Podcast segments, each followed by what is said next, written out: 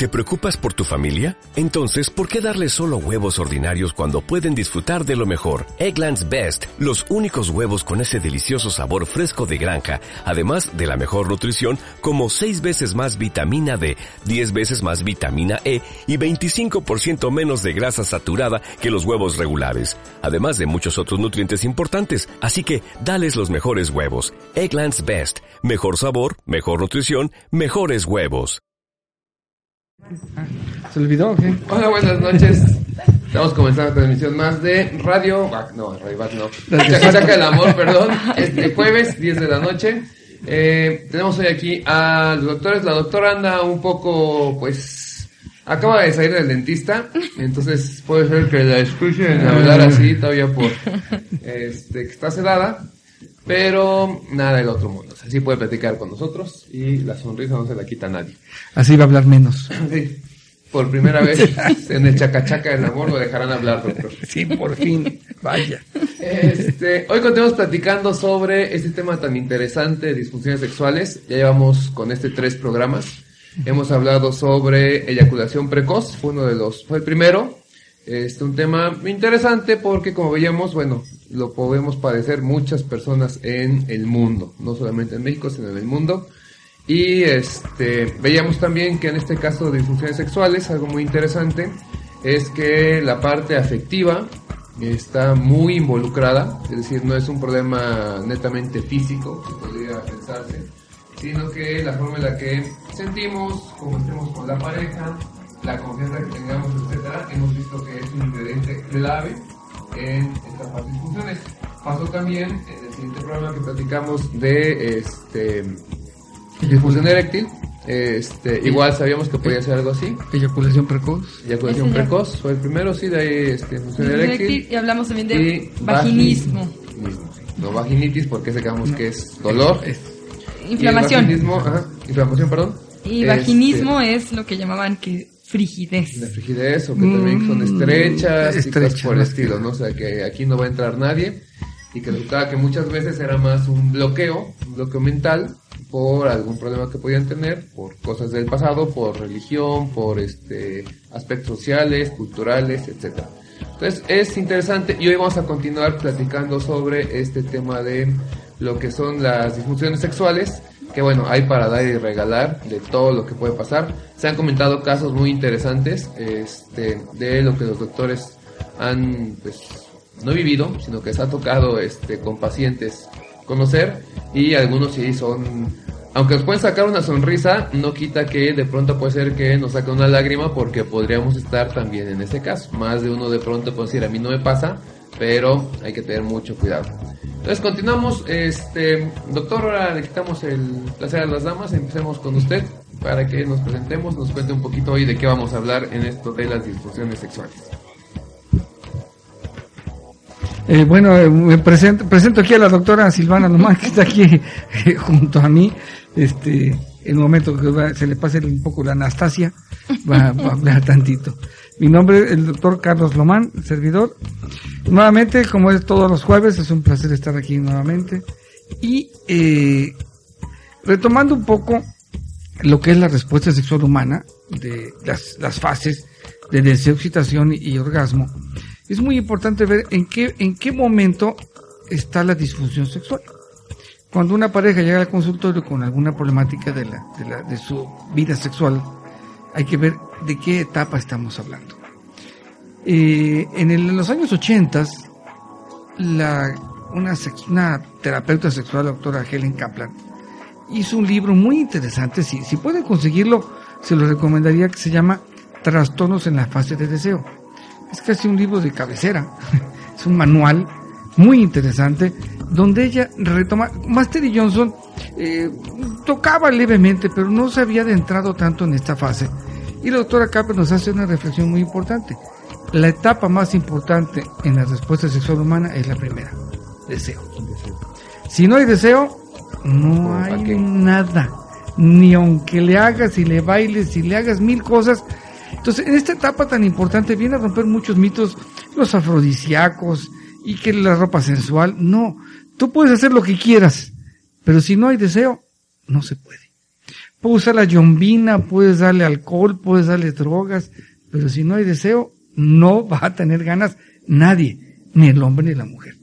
Entonces esta etapa es la etapa más importante. Es una etapa que poco se, se, se estudia, poco se analiza, porque le damos por sentado. Eh, comentaba doctora, la frigidez, la frigidez en sexualidad es un término que no ocupamos porque abarca todo y nada. Una mujer que no tenga deseo, ¿qué le dicen? Es frígida. No, que no tienes deseo. Bueno, ¿por qué el deseo se quita? El deseo sexual, la, la falta de deseo sexual, se pueden deber a muchas causas. Puede ser un temporal, puede ser permanente, puede ser una aversión sexual, puede haber sido producto de una violación, por ejemplo, un- una niña, un niño que fue violado, pues le tiene un pánico al sexo Claro. y no va a tener deseo. Eh, una persona, por ejemplo, en nuestro caso, cuando, cuando estábamos esperando a nuestro segundo hijo, el varón, mi esposa se le quitó el deseo por completo. Cuestiones hormonales durante el embarazo, que no es nada raro. Entonces ella, me- ella sí me acuerdo que estaba muy angustiada en un principio. Me decía, ¿qué me pasa? Pues desde, un principio tenemos mucho deseo nosotros, nuestra vida sexual era muy, muy intensa, pero en ese momento no. Ya teníamos, fue, teníamos seis, siete años de casados, y dice, es que primera vez en mi vida que me pasa, no me voy a quedar así, su angustia era, me iría a quedar así. No, no, no sabíamos todavía, en esa época pues ultrasonido no era muy, muy comunes, no sabíamos que era varón, que era Juan Pablo, que venía en camino, pero mi esposa no, decía, es que te veo, me gustas, te amo, pero no me dan ganas. Digo, no te preocupes, eso va a pasar. De veras, no, digo, no, no, pues, o sea, a, la a fuerza, pues nada. Y sí, nació Juan Pablo y los pocos días ya estábamos, ya estaba ella como siempre, dispuesta. Entonces sí, ella se llama muy preocupada y angustiada porque, ¿por qué no tenía deseo? Cuestiones hormonales que se presentaron en el embarazo. Y esto puede pasar tanto a hombres como mujeres, que el deseo se encuentre suspendido momentáneamente. Luego puede retomarse.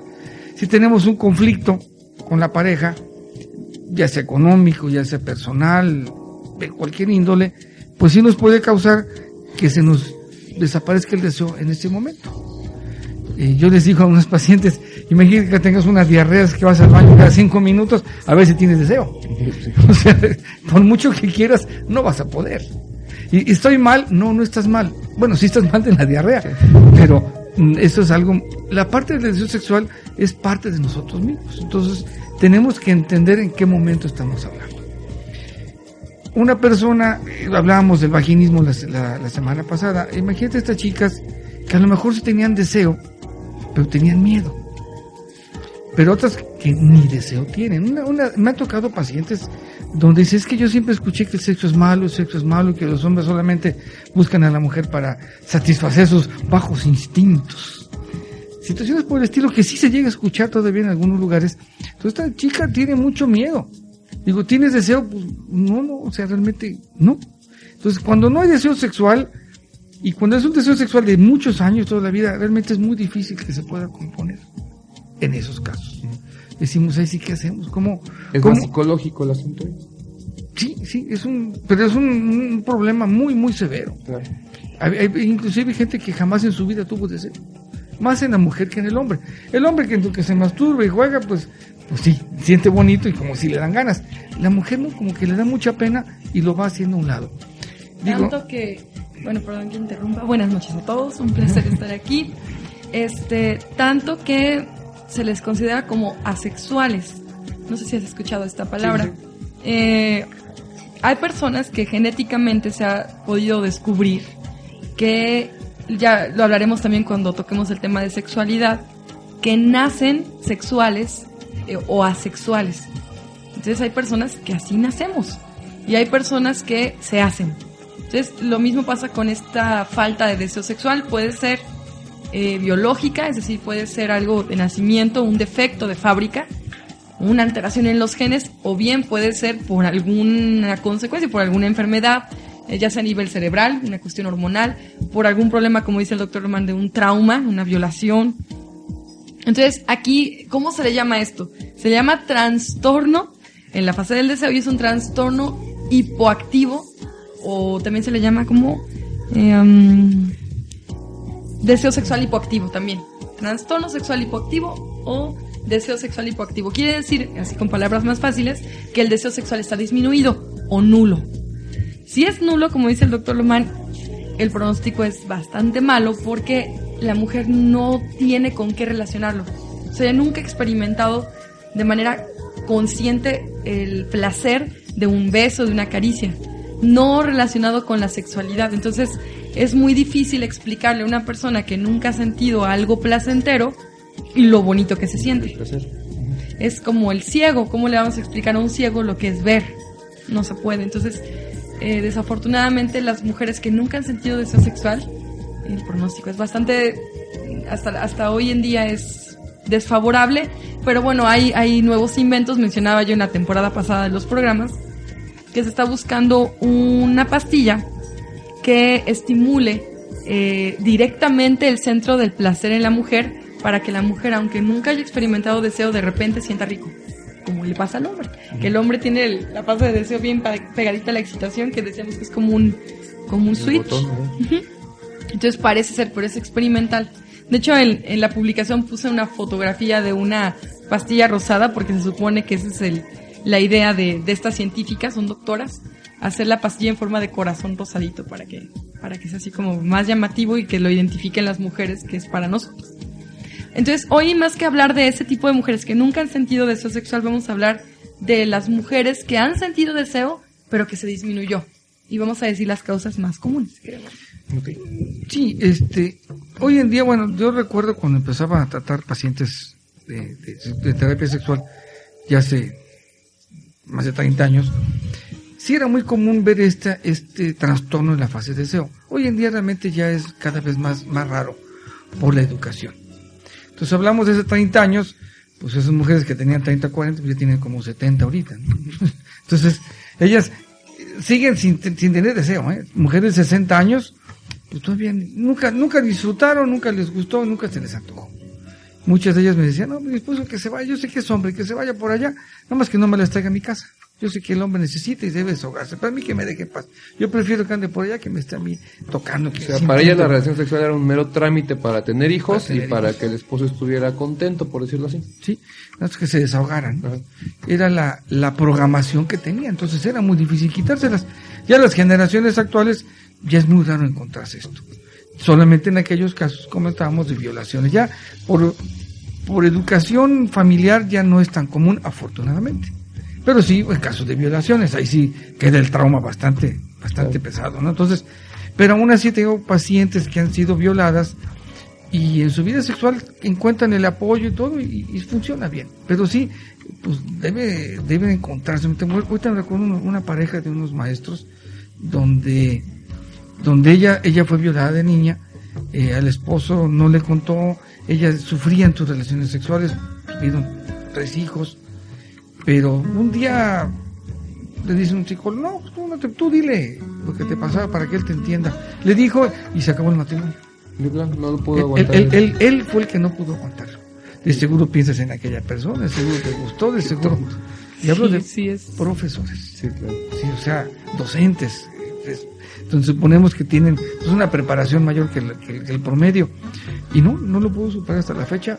Me contaba hace poco, hace cuestión de un mes la maestra, que dice, no, no sé qué hacer con él porque él no, estamos separados, pero aún así va a buscarme y me recrimina y a los hijos les dice que, que él que él estaría conmigo si no fuera porque de seguro anda pensando en aquellas otras personas, pero que yo no lo satisfago, soy poco hombre. O sea, tiene un problema muy serio él, pero no se quiere atender. Ella sí está buscando apoyo, pero él no su machismo es lo que le dio en la torre y al matrimonio, no tanto la violación de ella, que finalmente. Entonces, esa recomendación que le hicieron, digo, es que fue un psicólogo educativo, un psicólogo, clínico, que pareciera que es lo mismo, pero no es lo mismo. Entonces él lo hizo con la mejor intención, sin saber las consecuencias. Entonces, no podemos dar una recomendación tan fácil en estos aspectos. No, tú hazle así. Y se acabó. No, no es por ahí. Entonces quiero tocar, uh, como siempre nos agrada ponerle orden a, a nuestras pláticas. Y bueno, voy a empezar mencionando los aspectos físicos o orgánicos que pueden ocasionar esta falta de deseo sexual o falta de líbido. También, este, quien quiera llamarle este trastorno de sexual hipoactivo. Puede ser tanto en mujeres como en varones. La cachondez, pues. Ajá, la fogosidad. Las ganas tanto en hombres como en mujeres, es el trastorno más frecuente a partir de los 50 años. Porque ya, hemos, ya habíamos platicado que las mujeres empezamos a perder estrógenos y los hombres empiezan a perder testosterona. Entonces, cuando es por esta causa, andropausia o menopausia, la solución es súper fácil. La mujer empieza a tomar, a veces es isoflavonas de soya, que es un producto natural, a dosis adecuada, porque me ha tocado, esta semana me tocó. Una paciente que me dice, doctora, es que no, eso de las, de la soya no sirve. Yo desayuno este licuado de soya. Al mediodía como carne de soya y en la noche también ceno, creo que leche de soya con licuado. No me sirve. Entonces eso es mentira. Digo, mire, no es mentira. Lo que pasa es que la cantidad de isoflavonas de soya, no soya como tal, es una parte de la, de la soya, a dosis terapéutica, claro que va a disminuir los síntomas de la menopausia. Pero si usted nada más se la pasa comiendo soya y no está el- ingiriendo la dosis adecuada y está dejando de comer otros nutrientes que necesita, pues entonces nunca va a haber mejoría. Entonces, para que eviten automedicarse, no es nada más ir a la tienda naturista y comprar soya o isoflavonas de soya, es una dosis especial y un médico sexólogo o en este caso ginecólogo lo puede recetar. Hay además otra planta que es la simifuga racemosa. este es fácil de encontrar. No, sí. La encuentran en Chedraui, sí. junto al puesto de verduras. La, no la- se la señora que vende, vende cacahuates ahí afuera, y los vende. Este, es, no es tan difícil de encontrar, es muy económica. La venden también en, lugares naturistas. El, el gran detalle, y necesito que las personas que la tomen, que lo escuchen, es que está comprobado que es hepatotóxico. ¿Qué quiere decir? Hace daño al hígado. Entonces se puede tomar para minorar un poco los síntomas de la, de la menopausia, pero nunca más de tres meses. Entonces cuando van con nosotros como médicos, la recetamos tres meses y de ahí dejamos descansar. Me tocó una paciente que fue hace poco, hace como tres meses, que llevaba tomándola dos años y ya tenía daño hepático. Afortunadamente fue reversible. La paciente después de casi dos años de tratamiento logró este que sus hepatocitos, su, su hígado se regenerara. Pero vaya, ¿qué necesidad me decía ella? Yo de haber sabido esto, pues nunca lo hubiera hecho. Y todo por seguir, creo que fue el consejo de su vecina o de la... Y ni siquiera es Sí, nunca, ¿no? Es lo que pasa con muchos este, medicamentos, sean naturales, por decirlo así, o no, si no tenemos la dosis correspondiente por edad, por peso, por todo lo que los doctores toman en cuenta, hasta la aspirina puede acabar matando. Entonces, por eso decimos aquí muchas veces, no se automediquen, siempre visiten al doctor que les dé este, la dosis y la medicina que requieren. Si no, pueden acabar como esta persona que bueno, que no pasó mayores, pero un daño al hígado puede ser mortal, literalmente hablando. y dos años de tratamiento para poderse recuperar de algo que era, vaya, bastante sencillo. Entonces, esto es un ejemplo bastante sencillo de, co- de corregir. Y una tercera opción que ocupamos, que son los estrógenos conjugados. Este es terapia hormonal de reemplazo, así se le llama. Antes, y todavía eso sí nos pasa bastante seguido, las mujeres le tienen aversión a escuchar la palabra hormonas. Como antes eran dosis muy altas, yo, yo les digo a mis pacientes de broma que eran dosis como de caballo, este, las pacientes se quedaban con esa idea que al tomar estrógenos se iban a sentir mal porque iban a engordar, iban a tener deseo, sexual otra vez, pero se iban a sentir terribles. Entonces la mayoría de las mujeres lo rechazan.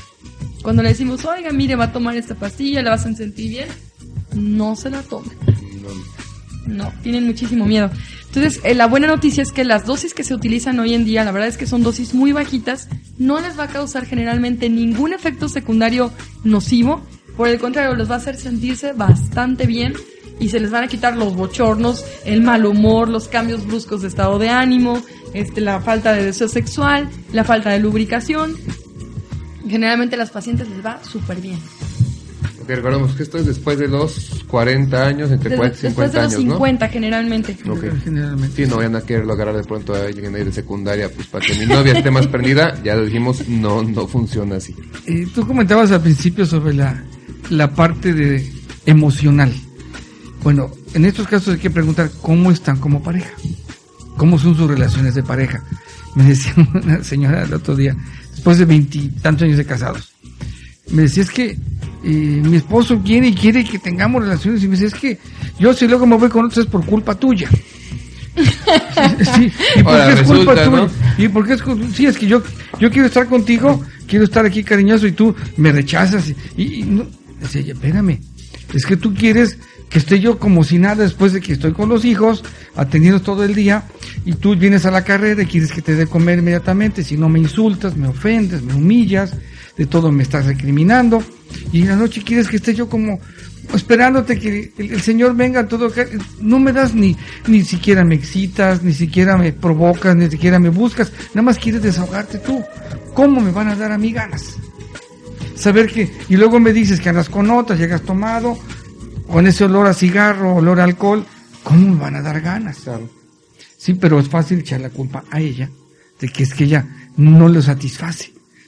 ¿Y cómo va a tener ganas ella si realmente no está siendo tratada como, como su pareja, como mujer? No le emociona, no la motiva a él. Él nada más quiere deshogarse y se acabó.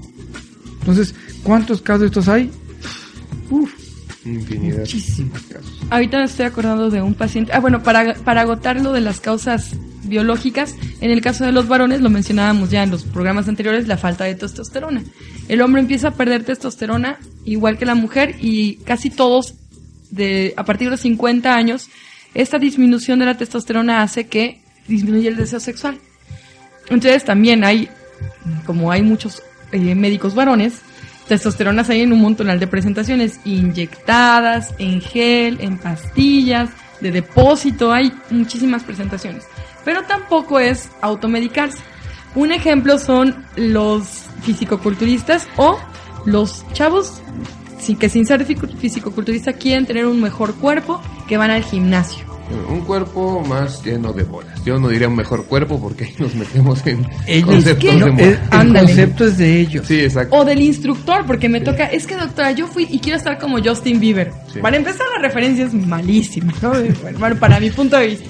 Entonces quiero estar como él porque este está bien marcado y el, este, los bíceps y el cuadríceps y el- los oblicuos. Bueno, entonces van con el, con el instructor y el instructor les dice que se tienen que, a- a- que, te- que se tienen que aplicar una ampolleta de testosterona cada tercer día. Una ampolleta de 400 microgramos de testosterona para que me entiendan, es lo que un adulto en andropausia, es decir, que ya no produce testosterona, necesita cada dos meses, ¿Y ellos cada cuánto? cada tercer día. Desde luego que les afecta terrible al hígado, a la- se alteran el metabolismo y no se ponen mamados, dirían ellos. Es que ya llevo tres ciclos, ya invertí no sé cuánto, porque me sale carísimo. Ya, ya invertí 10 mil pesos y miren, no estoy como yo quiero. Entonces, para todas las chicas que nos escuchan, que ven que su novio lo hace, o todos los varones que nos escuchan y quieren estar así, pues la noticia que les tengo es que por más testosterona que se inyecten, como no dan tiempo a que el cuerpo la procese, no van a haber resultados.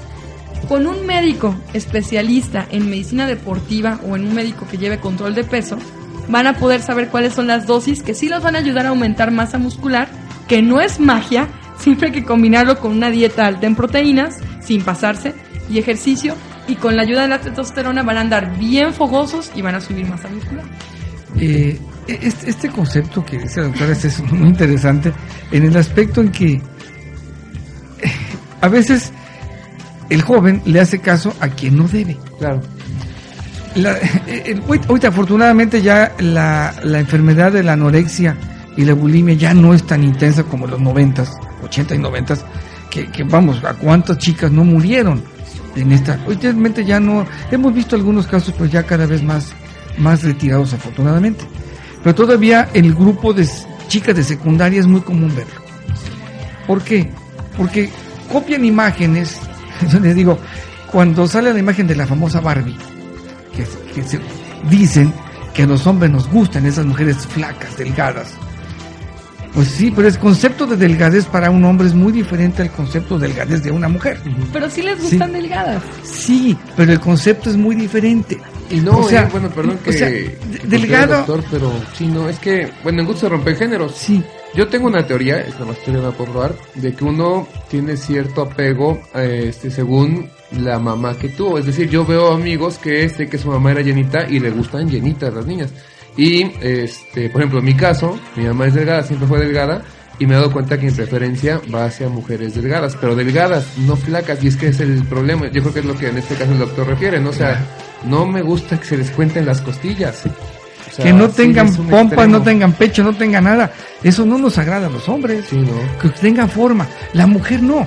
Y esto yo recuerdo haber visto los que- quiénes son los que impusieron esta moda, los modistas, Claro. los estilistas, los maquillistas, todos dedicados a la moda, a la alta moda. ellos, su preferencia sexual, ¿cuál es? Características andróginas. Homosexual. De hombre. Ellos son homosexuales y ellos le dicen a las mujeres, ay no, a los hombres les gusta la mujer así. O sea, un homosexual no puede dar una opinión muy masculina porque sencillamente no la tiene. Tiene su preferencia adelante, o sea, no nos oponemos. Pero de eso que digan a la mujer, a los hombres les gustan así. Ay, mira la lonjita que tiene y mira la llantita. Nos fijamos en eso. Una mujer dice, ay, mire, eh, los zapatos no le combina. Nos fijamos en los zapatos. En No. mi vida. Ay, mira, tengo, tengo, tengo un barrito aquí. ¿Tienes un barrito? O sea, nosotros en esos detalles, masculinamente, es muy difícil que nos importe. A la mujer no, es correcto, es mujer. Pero que la mujer debe estar flaca para que nos guste a los hombres, no. Es el equivalente a lo que comentaba la doctora. Los chicos de secundaria van al gimnasio para ponerse muy fortachones, muy mamucos, Para verse además. porque a la mujer le encanta eso. Yo les pregunto a las mujeres, ¿les gustan esos hombres? De hecho, hay un estudio No. La, O la sea, moda actual femenina, que me gusta porque ya hay como más incursión de la, de la ciencia en estas tendencias de qué, qué es, qué es moda y qué nos gusta a las mujeres, a las mujeres reales. Este, y resulta que a las mujeres nos gusta, en la mayor parte del mundo, los hombres fofisanos, les- se les llama. Famosísimos fofisanos hoy en día, sí. Que ustedes, los tres, tienen ese tipo de cuerpo, que se nota que hacen ejercicio, que tienen músculo, pero no están así marcados, porque el, el ver un hombre tan marcado, a la mayoría de las mujeres se nos hace como que no es real, como que hay algo que no está del todo normal, y por eso nuestra primera elección no es esa. Sí nos gusta verla, como a ustedes les debe gustar una mujer con, con el cuerpo completamente marcado, pero no es algo tan real, no es algo que determine nuestra elección de pareja.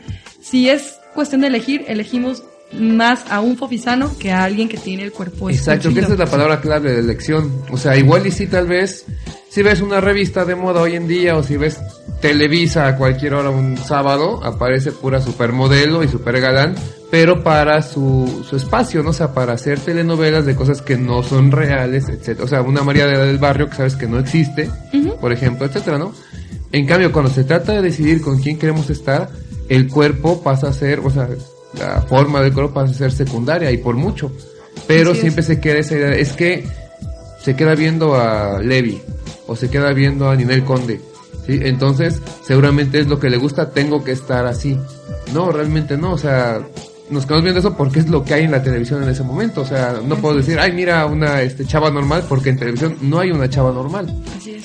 Sí, inclusive para evitar estos, estas situaciones que causaron mucho problema de, de anorexia y bulimia, se hizo una recomendación internacional o mundial sobre las modelos. Las modelos deben tener un índice de masa corporal mínimo para poder ser modelo. Si no reunían los requisitos, le quitaban su licencia como modelo.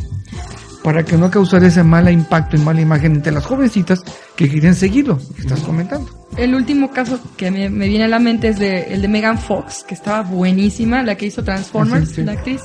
Ella tenía, hizo Transformers 1, hizo la 2, y para la 3, Michael Bay, el, el director, la cambió, porque había caído en anorexia. Entonces, eso, y pensar que es, eh, o sea, son películas multimillonarias en donde tenía mucho que ver la actriz, y me agradó mucho lo que él fue muy honesto, ¿sabes qué? No es una imagen sana para las chicas que ven, este, ni para los chicos que ven las películas, entonces ni modo la tengo que cambiar. Entonces es un ejemplo de que no, ese, ejemplo se lo pongo a mis pacientes mujeres cuando me dicen es que quiero estar así escultural como Megan Fox. Les digo, pues si quieres estar como ella te vas a quedar sin trabajo, como le pasó a ella, porque este no es sano. Sí, no, para nada. Y es un problema grave. Eh, algunas marcas de ropa ya prohibieron tallas, este, la famosa cero y tallas menores que esta porque de alguna manera promovían eh, que las niñas empezaran a caer en bulimia, anorexia, solamente por la talla. Se volvía como un concurso de, o sea, y un concurso personal, sigue con los demás. Tengo que bajar más y más y más, hacer esta talla porque fulanita actriz es esa talla y le va re bien, etcétera. Cuando hay un montón de cosas que no saben que está viviendo la tal fulanita, digo, no podemos este pasar por alto cuántas no se suicidan, cuántas no acaban mal, acaban muy enfermas, pierden trabajo por eso, como decías, es un mundo muy distinto al que vivimos no tiene caso que tratemos de imitarlo pensando que ya si me veo igual, estoy en ese mundo. No, y créanme, no quieren estar en ese mundo. O sea, como personas no quieren estar ahí. No, No. es tan glamuroso como podría parecer muchas veces. Entonces tener cuidado con eso y que en el caso de los chicos o jóvenes que quieren estar demasiado marcados, demasiado musculosos, no es por ahí. Yo les digo a los jóvenes cuando vamos a unas prácticas que le digo a las escuelas, digo, no, la, la chica no, pregúntenle a ellas.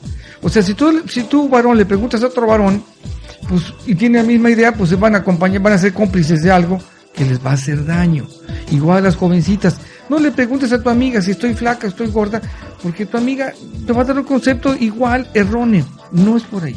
Mejor pregúntale a alguien de confianza del sexo opuesto, qué tal lucen, qué tal se ven, y aunque a veces no lo crean, pero pregúntanlo más y van a ver que van a encontrar unas respuestas que ni se imaginan. Y a veces como están, están muy bien. Entonces no, no buscar. Estas son las, en esas edades, sí, pero si no tenemos cuidado, pueden causar daños muy graves en la etapa siguiente. Ahora, lo que decíamos, también se vale decir, bueno, pero es que yo sí quiero mejorar un poquito, ya pregunté y si quiero, ok, entonces hacerlo de manera este saludable, Sí, también sin se caer en puede. estos excesos. Yo tengo una duda, este, es morbosa realmente mi duda, y con esto nos vamos a un corte. A lo ver. vi en House, pero también lo he escuchado en muchos otros lugares. Cuando una persona, sobre todo en el caso de hombres, se inyecta para verse más musculoso, ¿es cierto que hay otras partes que se reducen? Sí, Sí, efectivamente. porque se altera el metabolismo, entonces generalmente las gónadas, o sea, los testículos y el cuerpo cavernoso se hace chiquito. Sí, porque había escuchado, pero no sabía no. si era así como el clásico, te voy a espantar, como cuando te dicen, no, si te masturbas salen pelos, o Sí, no. si era cierto, entonces sí es Sí, cierto. sí. Sí, de hecho en Doctor House no vi ese capítulo, pero deben de decirlo, que sí es cierto. Es que una vez que dice que se inyecta uno, dice, no, yo no me inyecto. Dice, tú dices que no, pero tus, ¿cómo dice? Tus cerezas, tus, sí, tus ciruelas dicen otra cosa y le levanta, este, la sábana y pues Y- no se ve la toma obviamente porque es este, el tipo de programa que es no permite tomas tan explícitas, pero hace referencia a que sí está desnudo el tipo y ven todas sus partes íntimas. Ya no sabes de qué tamaño son, ¿no? Pero todos ponen cara como, ah. Y de hecho, si buscan en internet, así en Google, este, fisicoculturistas van a ver que el tamaño de su pene y sus testículos es chiquito. Y esa atrofia es forever. Permanente. siempre. Y no es nada más en el caso del tamaño, ya hemos dicho antes que no es tan importante, pero Es sí que se están. No, atrofiando. y Sí. aparte ya no tiene, o sea, ahí les afecta hasta su erección, les afecta disfunción tienen eréctil y no hay deseo sexual. No hay Se acaba. Entonces sí es, sí es más grave Es- de lo que es- parece. Es, es muy serio, ¿eh? Cuidado con verse demasiado trabados porque de Por eso hice, y quise hacer este paréntesis grandote, porque sí, es muy común encontrarlos en este grupo de jóvenes y, y tenemos que decírselo. Y no es que estemos en contra de que quieren estar mejor, no, pero hay otras formas que pueden llamar más la atención que esas. No, y sí, yo he visto en gimnasios que el, este, el que lleva toda esta parte de... Están son los que preparados. ofrecen los, este, que los suplementos, que las inyecciones, y más de uno se me ha tocado, digo, yo no voy a gimnasios, yo no es lo mío, me aburro. Pero sí, amigos que van, es que fulano me ofreció tal cosa y dice, con eso voy a verme más fuerte en poco tiempo. Yo siempre he dicho, pues es que si no te ves fuerte ahorita, vete con calma, o sea, Sí. realmente qué importa, ¿no? Es... Es nuestra genética. Ujú. Es Sí, otra. hay cosas que no se pueden modificar. Y les digo, bueno, es que yo quiero verme como Tom Brady. Ujú. ¿Sí es Tom Brady? Sí, Tom Sí, Brady. también. Este, quiero ver, sí, papacito, ¿no? No, mi amor, no es cierto. Quiero verme como él. Este, y es, mide 1.60, tiene 24 años, su papá también mide 1.60, su abuelo también. Le digo, ¿sabe qué? No va a poder medir 1.90 y tantos. Pero tenemos una máscara de plástico. Y no le va a poder cambiar el color de cabello a rubio y no va a cambiar en las facciones de su cara y el cuerpo tampoco lo va a tener así. Pero lo que sí se puede es que con su estatura llegue a tanto de peso, que se va a ver bien, que haga bastante ejercicio para estar fuerte realmente, no verse fuerte, estar fuerte y que esté sano. Entonces es como una mediación entre lo que queremos, entre lo que nos gustaría y lo adecuado para, para cada Y persona. sobre todo lo que se puede y lo que es sano, ¿no? Que es lo más importante al final. Bueno, vamos a hacer un corte, ponemos una canción y estamos de vuelta. Estamos hablando sobre disfunciones sexuales.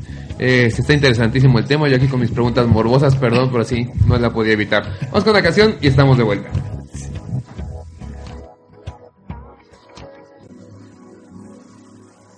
Ok, estamos de vuelta. Continuamos con este interesante tema que son, si te acabas de conectar, las disfunciones sexuales. Se está poniendo muy bueno, muy bueno el tema. ¿Con qué seguimos? Cuéntenos.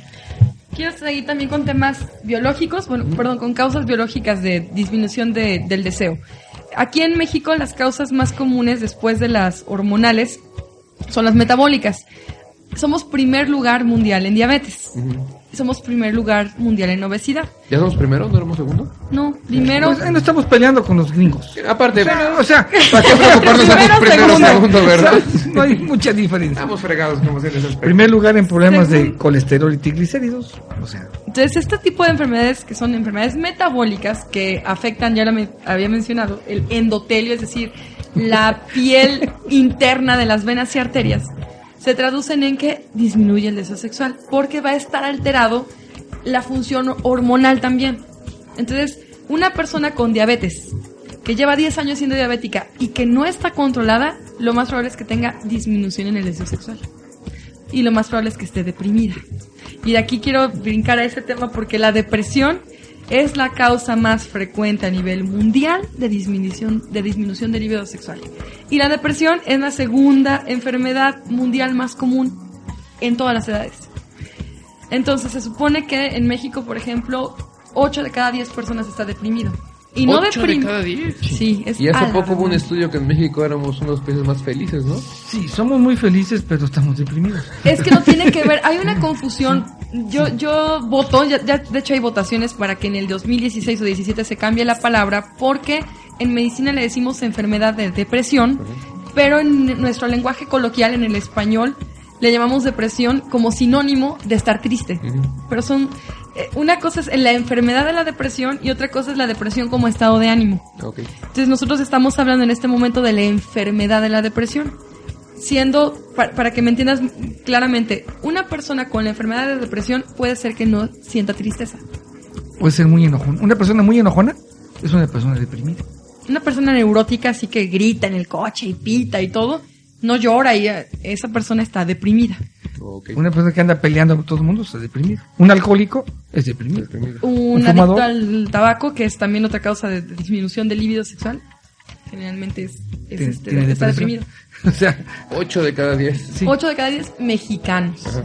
Entonces, en, a nivel mundial es 7 de cada 10. Entonces, México Ay, también no está... mucha diferencia. Estamos muy lejos, pero... No estamos muy lejos de, de los primeros lugares mundiales en depresión. Entonces, si tenemos depresión, desde luego que voy a tener mi, mi deseo sexual disminuido.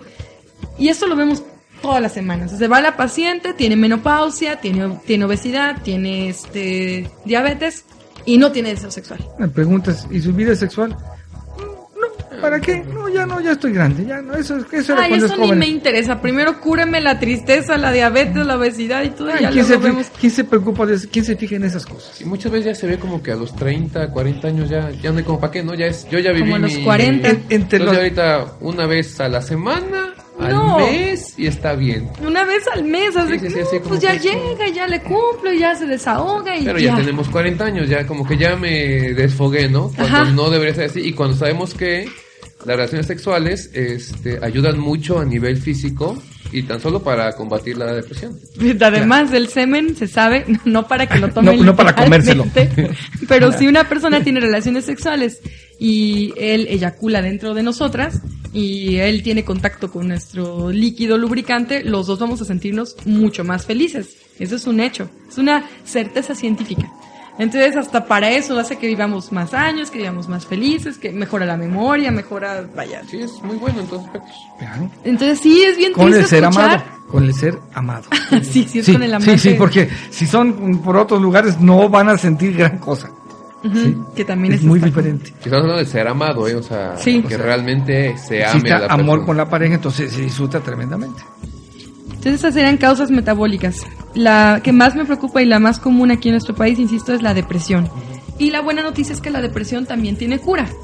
Entonces si alguien que nos está escuchando identifica que anda enojada todo el día o que anda enojado todo el día, todo el tiempo pelea, no tiene ganas de hacer ninguna actividad este, física, ¿no? generalmente son personas que no quieren hacer nada de ejercicio, les cuesta trabajo dormir, les gusta mucho tomar o fumar o las dos cosas, este, entonces estamos tratando con una persona que tiene depresión y tiene cura. Generalmente la cura es con un médico especialista en esto y terapia. El puro medicamento no va a curar a la persona de depresión, lo va a ayudar. Lo va a curar, pero va a tardar mucho. Ya cuando le haga efecto el medicamento, ya está, ya quién sabe dónde ande.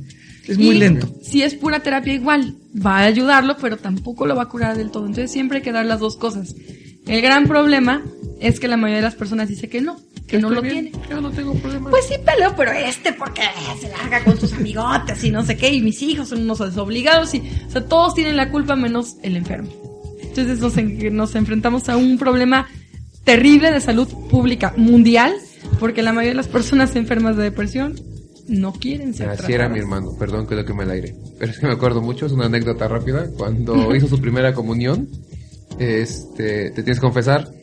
Y entonces le preguntaron que, que cómo le había ido. Y dice, pues yo llegué y le dije al padre, estaba chico mi hermano, ¿no? O sea, hace muchos años. Dice, yo le dije, pues mi mamá me regaña. Mi hermano se enoja conmigo. Mi papá me pelea. O sea, él también nunca fue a confesar sus pecados, ¿no? Así como todos me hacen. Entonces me acordé eso. Y sí, sí, es, es algo clásico, como que no aceptamos lo que hacemos mal, ¿no? O sea, siempre hay que echarle la culpa a alguien. Y no porque no tengamos ese valor moral, sino que ya es... Es que yo no estoy mal, o sea, es que sí, me hicieron enojar, pero me hicieron enojar hoy. Hoy mis alumnos me hicieron enojar porque no llevan la tarea, por ejemplo, cuando no tiene nada que ver, ¿no? No llevan la tarea, lo repruebo ya. Yo siempre les he dicho, no traen la tarea, no me enojo, nada más lo repruebo. ¿Cuál sufrir? ¿Para qué me enojo? Que gana uno. Y la- las pacientes, hablando yo de mis pacientes mujeres, hoy tuve una paciente. Doctora, no es que usted no me entiende. Mire, si mis hijos cambian, o sea, si dejan de pelear, yo ya no hago corajes. Le digo, a ver, supongamos que sus hijos se van. ¿Estás segura que ya no se va a enojar? Bueno, también si la vecina no agarra y me está diciendo que la, que la basura, o sea, mi hermana deja de, o sea, siempre va a haber alguien. No va, no, somos seres sociales por naturaleza y no existe un ser humano que pueda vivir solo por completo a menos que esté iluminado. Y entonces esta relación con las personas va a hacer que entremos en conflicto. Si alguien está así, quiere decir que tiene un problema de depresión y tiene solución. Ahora, esos son aspectos físicos. No sé si falta algún otro. Porque Digo, la no, depresión no, entra son en muchos. ¿verdad? Este, creo que no. A grandes rasgos creo que esos serían los físicos. O sea, en estos casos, sí, insisto, cuando una pareja desea mejorar su vida sexual, pues tiene que ir a consulta y tenemos que ver si son aspectos biológicos, son aspectos emocionales, son aspectos que traen desde antes. No es fácil, pero tampoco es imposible. Se puede hacer siempre y cuando tengan el deseo de mejorar su vida sexual. Y esta etapa, con lo que fue que estamos viendo hoy, que trastornos en la fase de deseo, pues es la más importante. Ahora, si tienen deseo, avanzamos. No, no, ya, no, ya. O sea, es la primera pregunta que te dan ganas de tener relaciones. Ya nada más de ver la cara del paciente, que decir, no, no tiene ganas. O sea, ¿cómo lo hacemos? ¿Te voy a dar algo mágico para que te den ganas? No, esto no es así. Cambio, si es que tengo ganas, pero no puedo. Ah, bueno, entonces, ¿qué sucede? Trastornos en la etapa de excitación, trastornos en la etapa de orgasmo. Y ya vemos las demás disfunciones sexuales que existen. Pero lo primero es ver en qué momento de la respuesta sexual humana estamos hablando. Ahora supongamos que ya identificamos todas estas causas físicas y las descartamos. El paciente no tiene ninguna enfermedad, está sano, no está deprimido, está bien, pero no tiene deseo sexual. La segunda pregunta importante es, ¿nunca ha tenido, lo que decíamos en un principio, o si ha tenido y de repente ya no tuvo? La gran mayoría sí ha tenido y de repente se les fue el deseo. Y eso causa también mucho malestar. Cuando un paciente nunca ha sentido deseo, rara vez va a consulta porque para él es algo normal. Cuando un paciente ya tuvo deseo sexual y lo pierde o le disminuye es cuando se preocupa porque dice, bueno, ¿qué, qué- qué me está pasando? Entonces, dentro de las causas emocionales, que son las más frecuentes a nivel mundial, tenemos que la causa número uno es el estrés. Si una paciente o paciente varón tuvo mucho trabajo, no le dio tiempo de bañarse, no le dio tiempo de comer y llega a casa y la esposa la está esperando en un negligé, muy probablemente lo primero que quiere llegar, este, llegar a hacer a casa no es acostarse con la esposa en la cama y tener sexo. Lo, generalmente lo que quieren es llegar a comer, ponerse cómodos, a lo mejor darse un baño y si tienen energía, probablemente quiere estar con la esposa. Entonces, ¿qué hay que hacer? Hay que hacer un plan, eso lo sugirió un psicoterapeuta que quiero mucho, hay que hacer un plan de actividades y poner prioridades. Si yo llevo dos meses así, sin estar con mi esposa porque estoy muy cansado, quiere decir que algo no estoy haciendo bien. Mi prioridad es el trabajo y el trabajo siempre va a existir. Yo me voy a ir de este mundo y el trabajo va a seguir. Entonces tengo que dar prioridades. Sí está bien que haga mi trabajo, pero no a costa de mi energía, no a costa de mi comida y no a costa de mi pareja. Entonces hay que, si, si alguien está pasando por eso de no tengo tiempo porque llego agotada o agotado, tienen que reorganizar sus horarios y destinar por lo menos dos o tres días a la semana a dedicarle tiempo a la pareja de calidad para poder tener relaciones sexuales ricas, placenteras. Entendamos que no es dos o tres horas solamente para tener una relación sexual física, es para lo que está faltando, conocerse, platicar, ir al cine juntos, darse el masajito, prepararse algo de comer, de cenar. Se meten a caminar. bañar Se- juntos. sentir que eres importante a tu pareja y tú hacer, a tu pareja que es importante para ti. Conectar de nuevo, ¿no? Porque Claro. ¿Por qué, por qué no se, por qué si durante el noviazgo se, se pretendían, se hacían cosas agradables, agradables, por qué lo pierden? ¿Por qué no da una, y por qué se supone, socialmente hablando, que la pareja de novios se ama más que la de casados? Debería ser todo y, lo y esto- y- y debería ser todo al revés. El noviazgo es para conocerte. Ya una vez de que esté uno casado, pues uno debería estar más feliz y debería uno amarse más y procurarse más ese amor. Pero a veces por las- el estrés y la cotidianidad y, y porque no es lo, lo común, pues ya nos vamos como que habituando y vivimos ahí. A veces decimos como hermanos, ¿no? O sea, nada más están como hermanos, conviven juntos, se llevan re bien, pero en muchos casos hasta como desconocidos, ¿no? Hasta después de unos años no no se saben. porque a lo mejor socialmente no lo desean. porque O están cómodos. están ahí, ya no sí, pero ya son casi extraños. Entonces así menos van a tener este. Sí, me, me- me decía un paciente hace como 15 años, que conozco hace muchos años, que me decía, no, sí, doctor, fíjese, mi esposa, yo ya llego a trabajar, me dan mi comida, me dan mi ropa, y, y yo pues platico con ella, los hijos aquí y allá, y listo. Digo, su última relación sexual, dice, yo que fue a principio de año, tiene como un año, y ganas, y dice, pues no, como que. Y alguna aventura por ahí, pues sí. Digo, ah, entonces el problema está. Pero ella está con, si no, no me pelea, no me echa pleito, pero, y tú dices, no, pues estamos a gusto. Digo, ¿están contentos? Dice, pues no. O sea, ya como me lo pregunta así, no. Estamos como muy cómodos. Como que llegamos a la fiesta en paz nomás. Sí. Entonces, vivir así, ah, Sí, No, pues como no. que pasa a ser lo que considera tanto la mujer como el hombre, como que la pareja se vuelve la familia. Se vuelve mi mamá, se vuelve mi papá, se vuelve mis hermanos, pero no se vuelve mi pareja. No es mi pareja sexual, no es mi amigo, no es mi cómplice, es nada más el que sustituye la familia, la figura paterna, materna y el- la de mis hermanos o tal vez también la de mis hijos. Y eso es un problema bastante común aquí en nuestro país porque aquí en México tenemos muy marcada la tendencia a formar roles de familia. Por ejemplo, en Estados Unidos es muy común que a los 16 años para Fuera, afuera, sí, al campus, a la universidad y se va a vivir fuera de casa. Pero aquí en México no es así. Generalmente hay papitis, mamitis, hermanitis. Y este, y es muy difícil el, el desapego. Lo ve, la- las familias viven el desapego como si fuera falta de cariño. Entonces sustituyen esa, esa falta con la pareja. Y entonces la pareja se vuelve apego, pero no hay amor.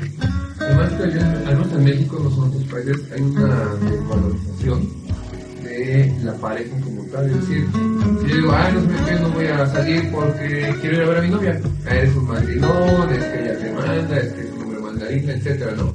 Y, o sea, igual en el relajo, tal vez de cuates, pues ya no se pasa, pero yo siento que se queda ahí. Si hay un momento en el que ya no ven a la pareja como ese ser amado por encima de todo lo demás, sino como algo secundario, terciario, cuaternario. Yo, por ejemplo, es muy particular punto de vista, este, con los hijos, no tengo hijos, nunca tengo, y creo que voy a tener todo el partido, pero bueno. Pero yo he pensado, si algún día tuviera un hijo, lo voy a amar, pero manera secundaria a mi pareja, decir, sin ser grosero con lo que puede ser mi amor, por eso no los tengo, este, ellos digamos que llegaron a mi vida, pero a mi pareja yo decidí que estuviéramos en esa vida juntos.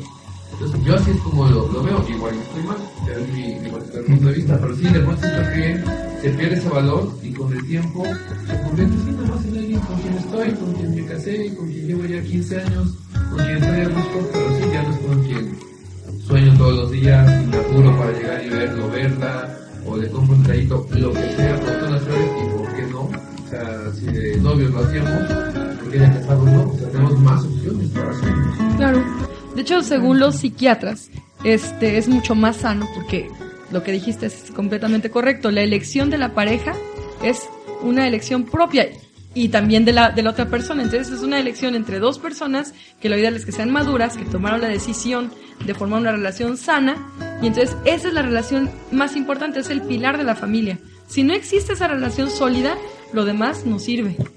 Entonces sí es, es aquí en México está muy desvalorizado ese, ese aspecto. En Estados Unidos es al revés, lo más importante es la pareja. Y tan solo este la comprobación es, hay un manual de diagnóstico de enfermedades y ahí viene cuál es el dolor más fuerte que puede sentir un ser humano. Aquí en México es la pérdida de un hijo. En Estados Unidos es la pérdida de la pareja. Entonces es por esta tendencia que tenemos cultural de, de no aliarnos, no, no comprometernos, creo que es la palabra, con nosotros y con nuestra pareja. Y nada más, bueno, el hijo porque es parte de mi sangre, ¿no? Así le dicen, es que es mis genes, es mi... Y por ahí... Luego ni son, de hecho.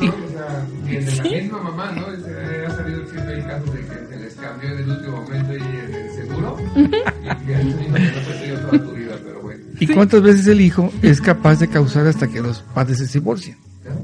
También. Por, por tomar bandos, ¿no? El hijo. Entonces, no, o sea, realmente lo más importante es que la pareja esté bien firme. El hijo tiene que, tiene que crecer y emigrar.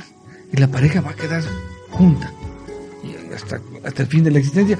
Pero esto a base de tener amor, a base de comprenderse, de platicar, de dialogarse, de entenderse en todos los aspectos cotidianos, no en cosas extraordinarias, no en escalar como pareja el Everest, ¿no? sino todo lo que hacemos diario, eso es lo que nos va a mantener ese amor, esa unión. Y si no la tenemos, pues estamos como vacíos. Es correcto. Y es que se es bien sencillo, o sea, no se pide nada extraordinario, ¿no? Respeto, comunicación, o sea, con esos tres, Y es- formamos, pero y es es- lo que muchas veces falta en las parejas. tenemos que luchar contra eso que comentabas al principio. Esas, tal vez en el trabajo, si tengo muchos compañeros de trabajo y tienen problemas conyugales y yo no los tengo, yo soy el, el- el- la oveja negra, ¿no? Soy, soy el, Soy el raro. Soy el raro. Entonces, para no sentirme ais- aislado, entonces tengo que ser igual que ellos y tener problemas en casa. ¿Cuántos chistes conocemos de, de, de- parejas de problemas? Muchísimos, ¿no? Y la mujer lo mismo. Entonces también, hoy en día que la mujer trabaja, pues también en su trabajo, hay muchos, muchas personas van como en contra de, de la, de la, de la vida de pareja. Y hay que luchar contra eso, ¿no? Hay que promoverla. Y aunque todo el mundo está contento y ver a una pareja que se quiere, que se ama, todo el mundo nos gusta, ¿por qué no? De hecho. Este, y pues creo que con eso terminaríamos el tema de disfunción en la, fal- en la, en la fase de deseo. Este, el tratamiento, que nos falta hablar de él, pues como dice el doctor Lomán, es con un sexólogo. Eh, el sexólogo es el que va a integrar la parte física, o biológica, con la parte emocional y generalmente les sugerimos siempre en pareja que, que hablen de- y somos como hábiles para identificar cuál es el problema y generalmente en cuatro semanas o antes se logra la solución. Entonces, pues los invito a que si tienen, si han identificado que se ubican en alguno de estos problemillas que hemos platicado hoy, pueden acudir con nosotros o con algún sexólogo o sexóloga de confianza para que vivan bien felices y bien empiernados, sobre todo que ahora viene el frío, se antoja. Y este, Y es, es muy divertido, es muy bonito. Insisto, cuando vemos una pareja de gente ya mayor que van de la mano y que se abrazan, es muy difícil que alguien diga, ay, qué feo, qué ridículos. No, nos da ternura, nos da gracia, es bonito. Y bueno, si ellos lo hicieron, ¿por qué los demás no? O sea, si estaba en sus manos hacerlo no lo quisieron hacer. Y hay, tantos chistes, ¿no? De, de una mujer que se ve con una sonrisa y dicen, ay, de seguro esa mujer trae esa sonrisa porque le dieron una buena revolcada, por ejemplo. O el hombre, ¿no? También anda, sale de la casa bien contento y todo, de seguro en su casa come bien. De Y es cierto, ¿no? O sea, porque sí, cuando hay una relación se nota, o sea, hasta nos ponemos un poquito más chapeados. Sí, sí. correcto. Va que va. Eh, y por último, prevención. La única prevención es lo que tú acabas de mencionar. Hay que tener mucha comunicación, hay que tener mucho respeto con nosotros mismos y por lo tanto con la pareja y mucho amor para que evitemos caer en ese tipo de, de- de problemas. Si una pareja tiene amor y comunicación, cuando alguno de los dos pase por un bache de falta de deseo, como, como pasó en el caso de mi papá y mi mamá, que cuando ella estuvo embarazada de mi hermano, tuvieron disminución del deseo sexual, no pasó nada. Se comprendieron, terminó esa parte y a seguirle. Entonces, es completamente diferente tomar este tipo de enfermedades cuando la pareja está bien, a cuando no existe una pareja. Sí, y aparte, como decían, hay solución, ¿no? Entonces, si de pronto tenemos una disminución, bueno, acudimos en pareja a un doctor y que nos diga si hay algo físico, fisiológico o algo más, las causas que decía la doctora. Sí. y estén, y estén en las manos de cada uno. Claro, eso es- no cuesta mucho trabajo. Hay otras disfunciones, las lubricativas, falta de lubricación, que algún día la comentamos. De hecho, yo creo que para el falta. próximo, Todavía. creo que ya se acaba. Sí, ya son. Sí, me gustaría ya falta un poquito. Sí, hablar porque es muy común, muy doloroso y es fácil de y es muy común en las mujeres la falta de lubricación, Mm, También los y hombres. también en los hombres y también nos falta hablar de el dolor, dolor a la hora de tener relaciones sexuales. También les pasa a los hombres, pero a las mujeres un poquito más Es más, más frecuente. Ok. Y ya, ya con eso terminaríamos disfunciones sexuales. Y pues ya ven que estos, estos temas son bastante. No, y dan Aquí tenemos para mucho toda una importante. vida. Perfecto. De hecho. ¿Dónde los podemos encontrar o contactar? Este, me encuentran en Médica Integral Sakura en el teléfono 186-2572. A mí me encuentran en, el, en la un- unidad médica Arboledas en el 810-0138. Ok. Y, le mando, y le mando muchos saludos a mi querida esposa. Está escuchando muchos besos. Al rato me desquito. Ya me emocioné. Y a mi hija. Paulina y a mi hijo Juan Pablo. chaca, chaca. Oye, ay. Yo también saludos a mi mami hermosa, a mis hermanos y a mi adorado Manny que anda por aquí. Ahorita llegando vamos a tener que, a que los hacer pacientes, la tarea. a los amigos y pacientes familiares que nos escuchan, también un saludo. Hoy bajamos el índice de 8 de cada 10 a 7 de cada 10. Por favor, saludos a todos nuestro radio escucha. Gracias Vic por estar tan puntual cada jueves, tan comprometidos con nuestro auditorio. Y este esperamos este poder hacer la página que tenemos eso pendiente, la página del programa. Sí. Y nuestras redes, redes sociales, perdón, es el Chacachaca del Amor en Facebook, en Twitter es arroba chacachaca del amor y este el correo electrónico que es el chacachaca del amor arroba outlook.com. Outlook, sí. Mandó saludos mi abuelita, por cierto. Con el- que le regresemos su correo, está bien. Soy Ah, clásica, está bien, soy sí, clásica. es eso, somos clásicos.